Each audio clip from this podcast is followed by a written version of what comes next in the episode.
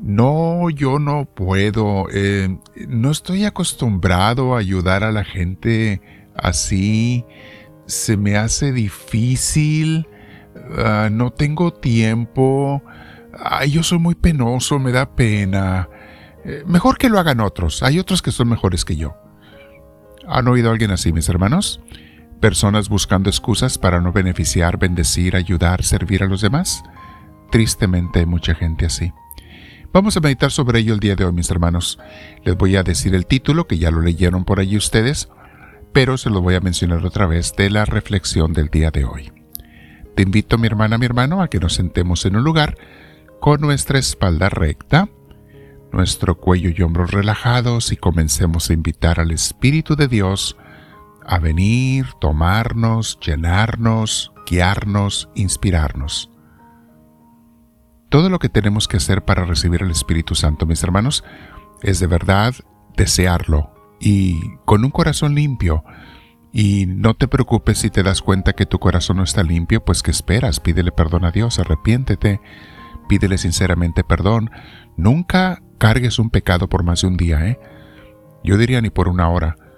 Nunca andes cargando pecados. Arrepiéntete, pide perdón y busca la ayuda de Dios para no caer más. Nadie tiene que andar con una conciencia sucia. Bueno, muy bien, sentados derechitos, respirando profundo. Llenamos nuestros pulmones del aire que Dios nos regala, del oxígeno de Dios. Le damos gracias a nuestro Señor. Bendito seas, Señor Dios nuestro. El día de hoy, mis hermanos, vamos a meditar sobre este título que se llama Dios es amigo de ánimas animosas. Esas son las palabras exactas que usó Santa Teresa de Ávila en su libro de la vida en el capítulo 13, cuando dice, Dios ama a esas personas, son sus amigos, los quiere, a la gente de ánimo, de ganas de trabajar, de luchar, de hacer. Y, da a entender también Santa Teresa que Dios hace a un lado, no le gustan las gentes aplastadas que pudiendo hacer no hace nada. Las personas decididas, mis hermanos, esas personas animosas que menciona Santa Teresa, gente aventada, luchonas. Esas le agradan mucho a Dios, porque estas gentes hacen revoluciones, cambian cosas y personas, estructuras, ambientes, hasta naciones, modifican, transforman a sí mismos y a los demás, son factores de transformación. Y cuando una de estas almas está convertida a Dios, se está dejando guiar por Dios, mis hermanos, todos esos cambios que hace los hacen mucho, en muy gran beneficio a los demás. Son los verdaderos héroes, mis hermanos, estos hombres y mujeres, personas transformadoras que sin preocuparse mucho de sí mismas, van mejorando las vidas de los demás con los talentos que Dios les dio, no importa cuáles sean. Además de Jesús, pienso en un San Pablo, o en un San Francisco de Asís, o en Santa Teresa de Ávila, nuestra maestra, o la Madre Teresa de Calcuta, recién canonizada también, gran mujer, transformadores, cambiadores de estructuras, de vidas, que hacen reflexionar a mucha gente. La gente, mis hermanos, aunque al principio las critican, porque esas gentes fueron muy, muy criticadas, perseguidos, atacados y algunos hasta matados, empezando por Jesús. Porque todo el que se levante a transformar el estado conformista o maleado de los grupos sociales, será muy odiado, será muy criticada esta persona y muy atacada por aquellos que no quieren esforzarse o que no les convienen los cambios. Mi hermana, mi hermano, recuerda las palabras de Jesús. Preocúpate cuando nadie te critique, porque quiere decir que no estás satisfaciendo a Dios sino al mundo. Si te pones a pensar, ¿qué bien hacen a la humanidad las personas que, pudiendo hacer algo, prefieren quedarse inmóviles para que no los critiquen, o centrados en sí mismos, en sus juguetes, gustos y placeres, personas para quienes los demás no importan, sino solamente importan ellos mismos y sus conveniencias. ¿De qué sirve esta gente en el mundo, mis hermanos? Perdonen la palabra, pero es verdad. Veo a tantos jóvenes egoístas que solo están centrados en sus teléfonos celulares, en sus juegos, tabletas, en sus Nintendos o Xboxes, en sus gustos y diversiones. Es todo lo que les interesa. Su ropa, sus arreglos, pero nunca piensan en los demás. Y a veces, mis hermanos, sus papás tampoco están bien, porque así los educaron, a no ser responsables ni hacer algo por los demás, a, ser egoístas y pensar solo en sí mismos. Estos individuos tan patéticos, dice Jesús, no entrarán al reino de Dios. Lee la parábola del banquete de bodas en Mateo 22, del 2 al 14, o la de las cinco jóvenes prudentes y las cinco jóvenes imprudentes, en Mateo 25, del 1 al 13, que vamos a leer el día de hoy.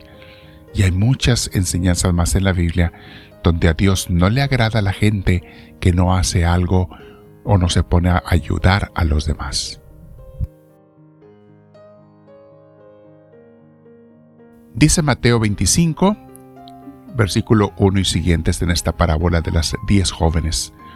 En aquel entonces, mis hermanos, las novias tenían un cortejo de jóvenes, amigas, que su trabajo era acompañar a la novia a la boda, porque iban por un lado el novio, por otro la novia, y esperar a que llegara el novio con su cortejo de chambelanes, de hombres, la novia con su cortejo de mujeres que atendían a la novia y también ayudaban en ciertas cosas y quehaceres de la boda. Para entender ese contexto, les explico el contexto para entender la parábola de Jesús. Dice Jesús, Sucederá entonces con el reino de los cielos como lo que sucedió en una boda. Diez muchachas tomaron sus lámparas de aceite y salieron a recibir al novio. Cinco de ellas eran despreocupadas y cinco eran previsoras. Las despreocupadas llevaron sus lámparas, pero no llevaron aceite para llenarlas de nuevo. También se les conoce como imprudentes. ¿eh? Otras parábolas eh, usan la palabra imprudentes. En cambio, las previsoras llevaron sus botellas de aceite, además de sus lámparas. Como el novio tardaba en llegar, les dio sueño a todas y por fin se durmieron. Cerca de la medianoche se oyó gritar, Ya viene el novio, salgan a recibirlo. Todas las muchachas, las diez, se levantaron y comenzaron a preparar sus lámparas. Entonces las cinco imprudentes dijeron a las cinco previsoras, Denos un poco de su aceite, porque nuestras lámparas se están apagando. Pero las muchachas previsoras contestaron, No, porque así no alcanzará ni para nosotras ni para ustedes. Más vale que vayan a donde lo venden y compren para ustedes mismas. Pero mientras aquellas cinco muchachas fueron a comprar aceite, llegó el novio y las que habían sido previsoras entraron con él en la boda y se cerró la puerta. Después llegaron las otras muchachas diciendo, Señor, Señor, ábrenos. Pero él les contestó desde adentro, les aseguro que no las conozco. Palabra del Señor.